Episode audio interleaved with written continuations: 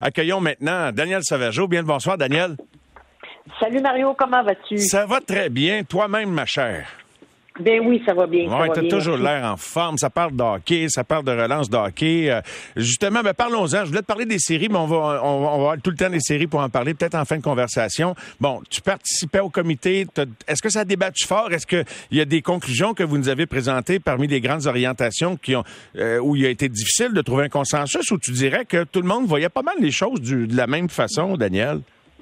Ben, je te dirais que euh, il y a eu beaucoup de débats d'idées, puis c'est ça qui est important au sein d'un comité comme ça, et c'est ça qui fait avancer les choses. Alors, je te dirais que le consensus que je pense qu'on a eu de où moi j'étais, c'était justement de continuer à débattre, d'avoir, oui, beaucoup de réflexion, de se poser des questions, d'aller au fond des choses. Et tant que c'était pas fini, ben, euh, j'ai bien l'impression que l'ensemble des membres évidemment guidé par euh, Marc Denis, ben on a continué. On a pris le temps justement d'avoir ces discussions-là pour justement arriver à dire oui, moi je suis à l'aise avec cette euh, recommandation-là et on y va. Et euh, la première recommandation, est-ce que ça vous inspirait puis ça vous emballait de dire que parce que bon, je, vais même te refiler une question euh, qui m'est venue par texto euh, et oh, ça t'a un peu, j'en ai eu plusieurs autres depuis ce temps-là, fait que ça a déboulé sur mon écran. Juste le temps que, que, je, le, que, je le retrace. Ben écoute, là, il, est trop loin. Mais par rapport au sport national, qu'est-ce que ça implique, toi? Est-ce que c'est inspirant pour vous autres de dire parce que tout le monde dit ouais, mais c'est déjà notre sport national. On dirait que ça mélangeait du monde. Puis là, il y en a qui me disent ben c'est sport national du Canada, le Québec est dans le Canada. Mais avec Marc Denis, je dis, on peut être autonome de Hockey Canada parce que, tu sais, nous autres, on est une société distincte. Il y a peut-être des choses qu'on peut faire différemment dans le développement de notre hockey sans nécessairement se mettre à dos Hockey Canada. Bien, tu as tout à fait raison et je pense que Marc Denis euh, t'a bien répondu sur la question dans le sens que oui, on peut faire des choses euh, différentes dans un contexte où on doit adapter, que ce soit les régions du Québec sont différentes que les régions, par exemple, du Manitoba ou de la Colombie-Britannique, de par le nombre, de par la, la, distance. Donc, d'arriver à faire du développement du hockey qui est adapté aux régions pour répondre aux besoins de l'athlète et de leur intervenant qui fait en sorte que l'environnement est sécuritaire. Et ça, pour, pour, pour bien des gens, c'était très important.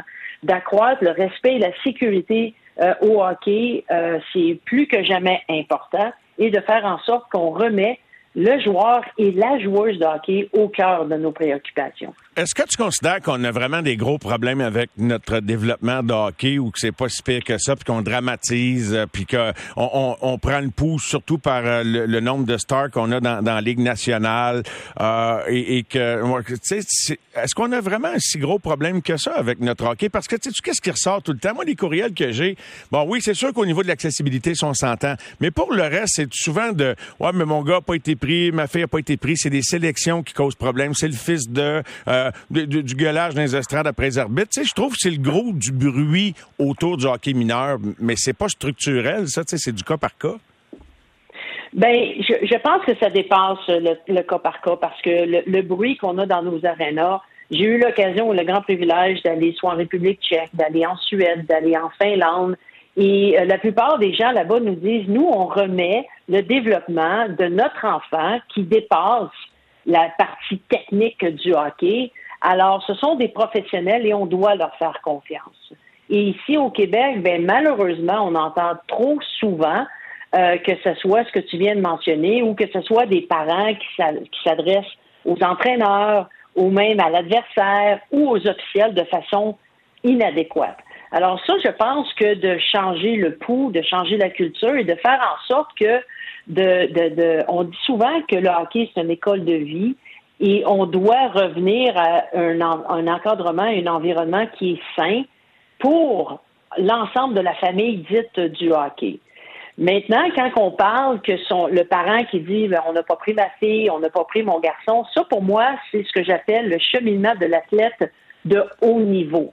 C'est-à-dire qu'il y a des exceptionnels euh, qui, de toute façon, peu importe dans quel encadrement ou environnement qu'on les mettrait, probablement euh, qu'elle ou il réussirait de toute façon. Mais de garder nos joueurs et nos joueuses au sein euh, de programmes de hockey, donc d'augmenter la pratique du hockey, de s'assurer que l'offre de service est plus large et va plus haut et qu'on garde nos joueuses et nos joueurs de hockey. On perd beaucoup de joueuses entre l'âge de 12 et 16 ans pour plusieurs raisons. L'offre de service est inadéquate. Plusieurs joueuses, pour jouer à son niveau, doivent continuer à jouer avec des garçons. Et rendu à cet âge-là, c'est peut-être pas un environnement qui, favorise son développement et vice-versa. Donc, de s'assurer que la pratique du hockey, oui, ça peut commencer, tantôt tu parlais que ce soit du deck hockey qui est très populaire, c'est une forme de hockey qu'on doit favoriser. Et ultimement, peut-être qu'à un moment donné, on va porter des patins. Il y a plusieurs façons de développer un sport, ce que j'appelle, moi, le développement holistique du sport, de faire en sorte que peu importe d'où tu viens, l'âge que tu as, le niveau de, du euh, financier de tes parents, il y a une place pour toi au Québec. Et c'est ça que je pense que l'ensemble du comité et la majorité des Québécois et Québécoises souhaitent pour le hockey et pour le sport au Québec. Est-ce que euh, pour les membres du comité, c'est une question que j'ai oubliée puis que j'ai manqué de temps de poser à Marc, mais est-ce que vous êtes à l'aise avec le fait que ça soit fait de façon parallèle? On a presque l'impression que c'est de concert avec le gouvernement en place. C'est sûr qu'on a besoin du gouvernement puis du politique et des sommes d'argent pour faire avancer ça. Euh, est-ce que vous craignez que ça soit utilisé à des fins politiques aussi? Euh, est-ce que ça aide? on est à quelques mois des élections. Est-ce que ça va rester ces tablettes? Il y a plein de monde qui m'écrivent ça. Est-ce que ça va rester ces tablettes?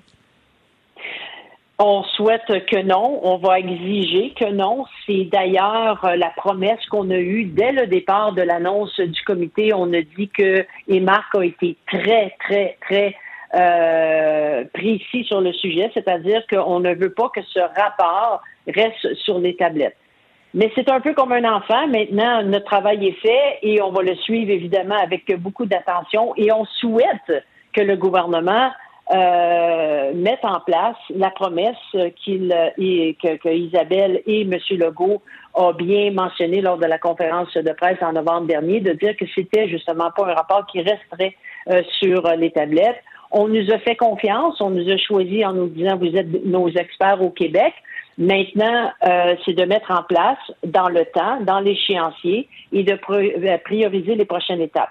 Mais j'ai bien l'impression qu'avec le temps qu'on nous a alloué pour faire le rapport, j'ai bien l'impression que le gouvernement du Québec va tenir promesse et de mettre en place euh, très rapidement des recommandations euh, qu'ils pourront faire. Euh, sinon, ben en même temps, ben on va on va les suivre de près et on va poser évidemment des questions. Mais je pense que l'intention de bien faire est là et on souhaite évidemment que les promesses euh, vont, euh, vont être remplies.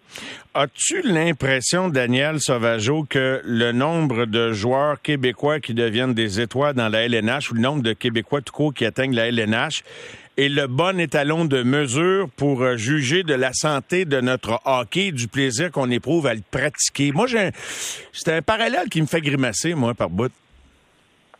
Euh, je sais que c'est euh, c'est un peu de la façon que c'est sorti. Euh, C'était pas le but ultime. Le but ultime, c'est vraiment de faire en sorte que le plaisir est de retour, d'optimiser notre développement du talent, c'est-à-dire euh, les meilleurs hockeyeurs et hockeyeuses, et de s'assurer que lorsque qu'une jeune fille ou un jeune garçon veut jouer au hockey au Québec, qu'il y a une place pour elle et pour lui, et de s'assurer que l'environnement est respectueux et qui est sécuritaire. Euh, de s'assurer que le jeune qui vient à l'aréna, c'est une expérience de vie qui est, euh, qui est optimale, qui est positive et qu'on fasse en sorte qu'on garde nos joueuses parce que, et nos joueurs. À toutes les années, on a une recrudescence de joueurs et de joueuses qui frappent à la porte oui, il faut augmenter le nombre potentiellement d'installations parce que c'est une chose d'augmenter le nombre euh, de joueuses et, de joueurs euh, de hockey au Québec, mais maintenant, il faut que ces gens-là aient, euh, ces joueurs-là aient une place pour jouer. et de les maintenir justement au sein. Alors, c'est une chose de commencer, mais de faire en sorte que lorsqu'on commence à jouer au hockey, on aime le hockey, on veut y rester, on veut le poursuivre et on veut, et on veut le pratiquer à plus long terme.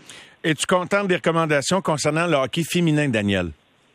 Bien, euh, je pense que je pourrais pas euh, aller à l'encontre de aucune recommandation, mais je suis extrêmement euh, contente de voir que le hockey féminin se place au cœur de ce rapport. On en a parlé depuis plusieurs années. Bien souvent, je mentionne que euh, ça n'a pas bougé. Euh, ça n'a ça, pas bougé assez vite lors des dernières années, mais j'ai bien l'impression que les prochaines cinq ou dix prochaines années vont aller beaucoup plus vite que les 30 ou 40 dernières. Alors, de placer le développement du hockey féminin, le leadership du hockey féminin, de reconnaître euh, l'expertise du hockey féminin au niveau des intervenants, des entraîneurs et des hockeyeuses, ben, je peux euh, vraiment te dire que je suis bien contente de voir au cœur de ce rapport le développement et l'expertise du hockey féminin qui est enfin est plus que jamais reconnu. On n'a pas tout couvert, bien sûr. Je n'ai qu'effleuré la surface, mais je remarque que ce que tu as mis sur pied, ce que vous avez mis sur pied pour le hockey féminin avec le centre d'excellence semble faire des petits. Fait qu'on va s'en reparler, Daniel, et on va se parler du reste des séries éliminatoires. Surveille ça, puis s'il y a bien de l'action, tu m'appelles quand tu veux dans, dans la soirée, mais on va se reparler du développement du hockey. C'est une discussion qui ne fait que recommencer. Merci, Daniel. Bien. On vit avec Kent Hughes. À tout de suite.